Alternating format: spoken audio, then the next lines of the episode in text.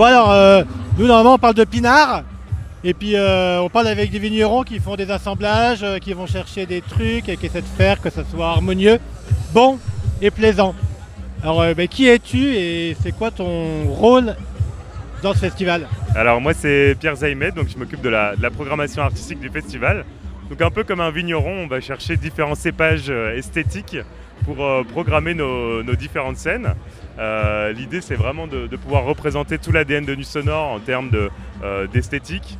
Donc là par exemple derrière moi actuellement il y a de la dub, mais on va retrouver aussi bien sûr de la techno, de la house, du jazz au sucre.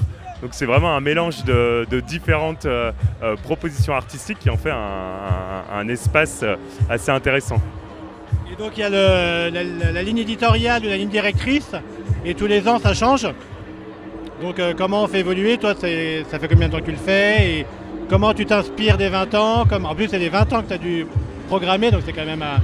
Ouais, c'est ça, les 20 ans c'était vraiment un défi parce qu'à la fois euh, il y a une vision assez in- introspective de notre histoire. Il fallait qu'on qu'on conserve euh, ce qu'a fait Nuit Sonore, donc à la fois euh, bien sûr des, amis du festival. On avait Hélène Alien en 2003 qui revient euh, ce soir sur le festival. On avait Flore par exemple, une artiste locale qu'on adore qui était là aussi en 2003 et qu'on va retrouver sur le festival.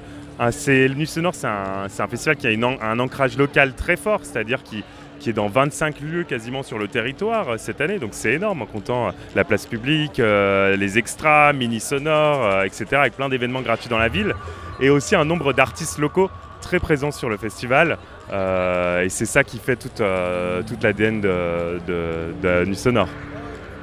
C'est quoi ton rapport à la fête toi et à l'excès Ah, mon rapport à la fête, alors moi c'est vrai que j'adore aller à des quand- quand la fête c'est ton métier, est-ce que tu arrives encore à t'amuser? Je crois qu'on devient plus exigeant déjà. Euh, C'est-à-dire que, euh, bah voilà, à force de voir des concerts, des DJ, etc., forcément, on a un peu plus de mal à, rentrer dans le concert.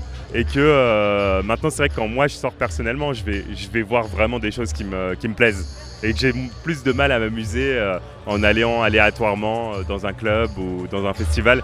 Et j'ai tendance à analyser tout ce qui se passe. Donc forcément, euh, c'est un, un défi de taille de trouver...